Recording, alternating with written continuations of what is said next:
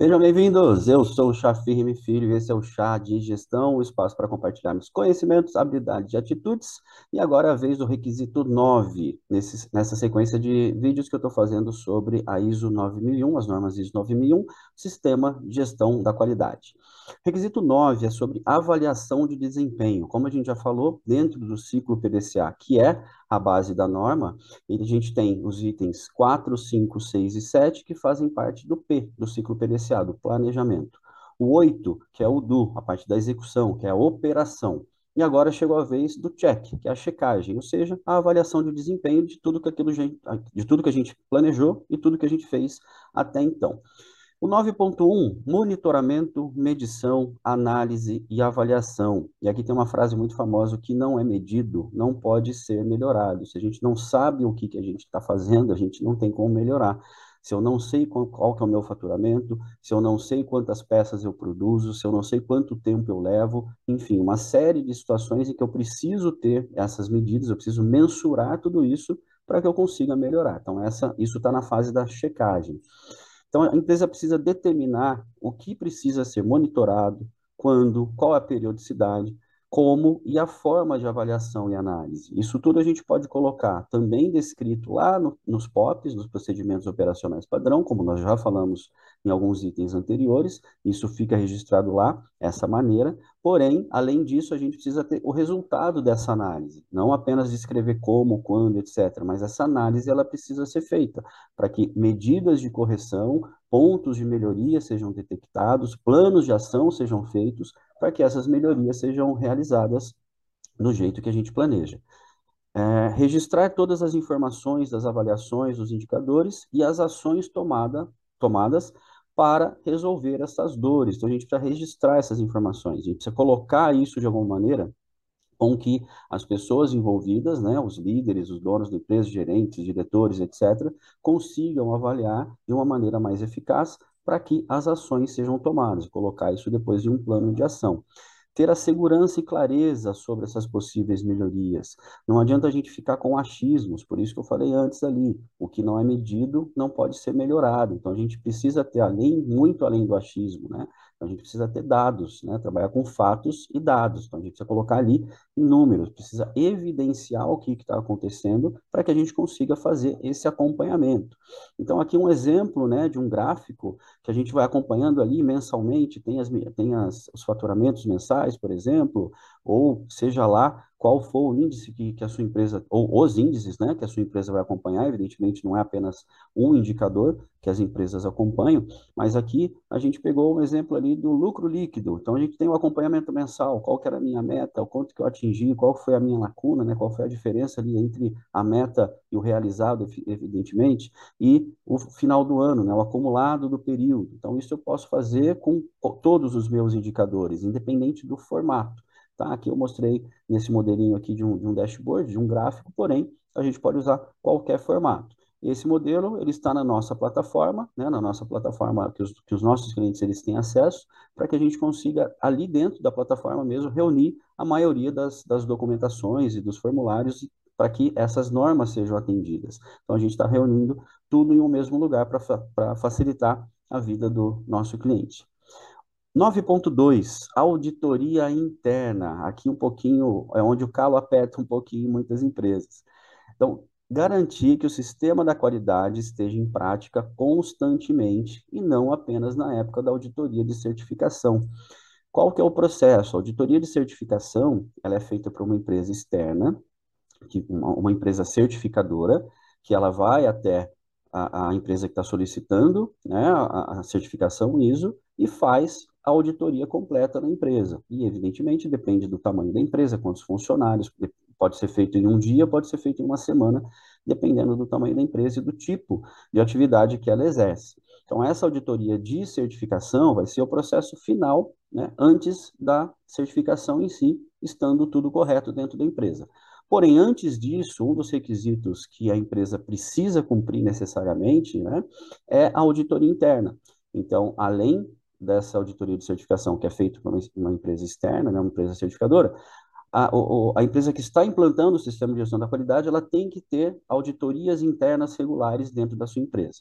Essa auditoria interna, ela pode ser feita por um terceiro, né? Porém, a gente indica que seja feita por pessoas capacitadas dentro da, da própria empresa. Então, a gente tem também cursos de formação de auditores internos que a gente promove para que as empresas tenham dentro delas uma equipe, duas, três pessoas, mínimo de duas pessoas, inclusive, tá? Que a gente indica, para que essa auditoria interna seja feita. Porque aí sim a gente vai garantir que constantemente o sistema de gestão da qualidade ele está sendo aplicado, e não apenas uma semana, um mês antes da auditoria de certificação, que vira aquela correria, passou na certificação, está tudo ok, a partir dali volta como era antes, ou seja, não existe um sistema de gestão da qualidade implantado, existe sim um sistema de auditoria implantado. Aí não é o que a gente, o que a gente quer para a nossa empresa e também para os nossos clientes. Então, é o que eu sempre falo, a gente não vende um pacote de implantação para a certificação, a gente vende um pacote de implantação de um sistema de gestão da qualidade para sua empresa. A certificação vai ser consequência. Isso é o que a gente faz. Garantir que as normas sejam respeitadas e ainda agregar valor aos processos. Então, a auditoria interna, ela está lá para garantir que aquilo que foi planejado, aquilo que foi projetado está sendo cumprido e também já promover ações de melhoria com a experiência e com o conhecimento teórico, através dos cursos, do, do, curso de auditoria interna que a gente promove também, e com a experiência da própria atividade da pessoa que está ali. Então, assim ela já consegue ter essa consciência da, da, da questão da melhoria contínua, né? para que a gente sempre esteja buscando pela melhoria contínua. Assegurar que o resultado da auditoria esteja disponível ao, aos responsáveis pelas ações de melhoria.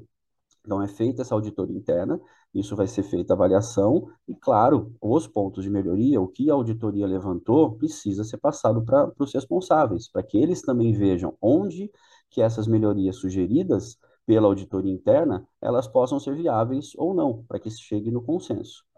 A auditoria interna, só lembrando, né, o, o papel do auditor interno, ele é atestar as conformidades, ele não está lá para buscar erro, tá? Então, a gente sempre indica, o auditor, principalmente o auditor interno, ele não é só aquele colega de trabalho que fica apontando o erro de todo mundo, não, é aquele que vai garantir que o que o Chafi está fazendo está correto, né? Olha, está tudo ok. Então, isso que é importante, essa consciência de que a auditoria interna, ela tem, o auditor interno, ele tem, de que ele está buscando conformidade. Então, ele vai estar sempre buscando o que está certo e corrigindo, né, sugerindo as correções daquilo que ainda não está 100% como planejado. Então, não é ficar procurando pelo novo, né, ficar procurando coisas erradas dentro da empresa. Então, esse é o estigma que, que há muito tempo também muita gente tem, tá? Mas não é assim. Esse não é o objetivo do auditor interno e também da auditoria externa, né, da auditoria para certificação, que é a auditoria de terceira parte, tá? Mas a, a, a, o principal ponto é não ficar buscando pelo em ovo. A gente vai atestar aquilo que está correto, anotar tudo, isso tem que estar tudo registrado, né? Esse é um documento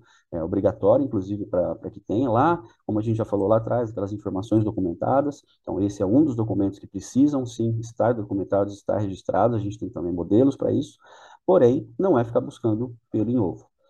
Análise crítica pela direção. Aí, no caso, a direção vai avaliar tudo que foi feito, né? A gente está na fase da checagem, que a gente está na fase da avaliação de desempenho. Então, a análise crítica pela direção, ela vai pegar tudo que foi feito pela empresa, isso geralmente é feito uma vez por ano, duas vezes por ano, mas geralmente é feito uma vez por ano pela empresa, vai pegar tudo que foi feito, tudo que deu certo, tudo que deu errado, o que, que pode ser feito, quais são as ações de melhoria, quais são os planos de ação para que aquilo se desenvolva, vai olhar novamente lá a matriz de risco que a gente já fez, vai olhar novamente o planejamento de mudanças que a gente já fez, vai olhar a avaliação de fornecedores, que a gente já fez também, vai olhar os processos e vai olhar principalmente a auditoria interna, o relatório de auditoria interna, para ver ali o que pode ser melhorado e colocar também planos de ação em cima disso. Então, vai olhar os processos, vai olhar os indicadores, vai rever as metas. Esse documento de análise crítica da direção também é um dos documentos obrigatórios que a gente precisa ter, também temos modelos para isso e precisa registrar todas as decisões e as eficácias dessas análises. Então, eu preciso ter o registro do que foi avaliado, preciso ter o registro das decisões tomadas e o registro de que houve uma eficácia em cima dessas decisões tomadas. Então, se eu detectei um problema, sugeri uma mudança, criei um plano de ação para essa mudança, no final eu preciso colocar se aquilo deu certo ou não. Então, esse é o papel também da análise crítica da direção. Não basta só a gente registrar, a gente tem que colocar o que deu certo, né, mostrar que deu certo, e não apenas sugerir essas mudanças, tá? Então, isso é muito importante que todos tenham ciência. E aqui tem uma outra frase também, né, na análise crítica pela direção, né, que eu só, eu só coloquei para ficar um pouco mais claro, que é não mate o mensageiro. Né, porque muitas vezes o auditor, o auditor interno, ele não recebe algum tipo de informação que está errada, de algum processo que está errado, dos colaboradores mesmo, dos setores, com medo de que o, o, dos, o, os colaboradores podem ter medo de que o auditor interno vai levar isso para a direção e isso possa causar algum problema para eles. Muitas vezes o auditor interno, ele pega essa informação, também não coloca no relatório e depois não passa para a direção, ou seja, o erro ele acaba continuando, né? Por quê? Porque com medo de que o mensageiro seja morto, né? Com medo de que a direção vai matar o mensageiro por estar portando uma notícia ruim. Então, isso é muito importante. Então, eu costumo dizer o seguinte: auditoria interna, deixa eu só voltar, inclusive, aqui na, na imagem da auditoria interna. A auditoria interna, ela é extremamente importante e ela deve ser muito bem feita. Porque é o seguinte, se eu, como auditor interno, detecto um erro dentro do meu processo de produção, dentro de algum, de algum processo, dentro de algum indicador, qualquer coisa, eu não coloco isso no meu relatório de auditoria interna. Isso passa pela direção, a direção vai dar o ok, porque ela também confiou no meu trabalho como auditor interno, está tudo ok, está registrado ali. Porém, na auditoria para certificação, o auditor, né, ele pode pegar essa diferença. Falar, mas espera aí, o auditor interno disse que aqui estava tudo ok. Porém, na prática, não está tudo ok. São dois erros. O primeiro erro, que aquele processo não estava ok e não foi feito nada para corrigi-lo. O primeiro erro, a primeira não conformidade que o auditor para certificação vai anotar. E o segundo erro, que o relatório de auditoria interna estava falho, foi mal feito ou seja, a auditoria interna foi mal feita. Uma segunda não conformidade. Então, a gente, ao invés de estar tá maquiando um erro para benefício da empresa, a gente vai estar tá prejudicando, a gente vai estar tá dobrando o erro. Tá? Então, além da gente pegar e esse relatório de auditoria interna, né? Pegar esse relatório de auditoria interna, a direção ela precisa olhar com muito carinho, com muita atenção, para que esse tipo de erro não ocorra. Tá? Então, o auditor interno ele tem sim um papel extremamente importante da empresa, dentro da empresa. Não é só cumprir tabela, não é só preencher formulário e colocar que está tudo ok e, e, e, beleza, passamos. Não, não é isso. A gente precisa realmente fazer um trabalho muito sério de auditoria interna para evitar problemas futuros. Esse foi o item 9 do ciclo, do ciclo de, de vídeos que eu estou fazendo em relação à norma ISO 9001 do Sistema de Gestão da Qualidade. E se você precisa de ajuda para implantar o sistema de gestão na sua empresa, conte conosco, com a agência de gestão, entre em contato através das nossas redes sociais, através do nosso site, e também aqui os conteúdos do Chá de Gestão disponíveis nas redes sociais também, e pelo YouTube, pelo Spotify e outros canais de áudio. Eu fico por aqui, até o próximo último item 10 da norma. Até lá, tchau, tchau.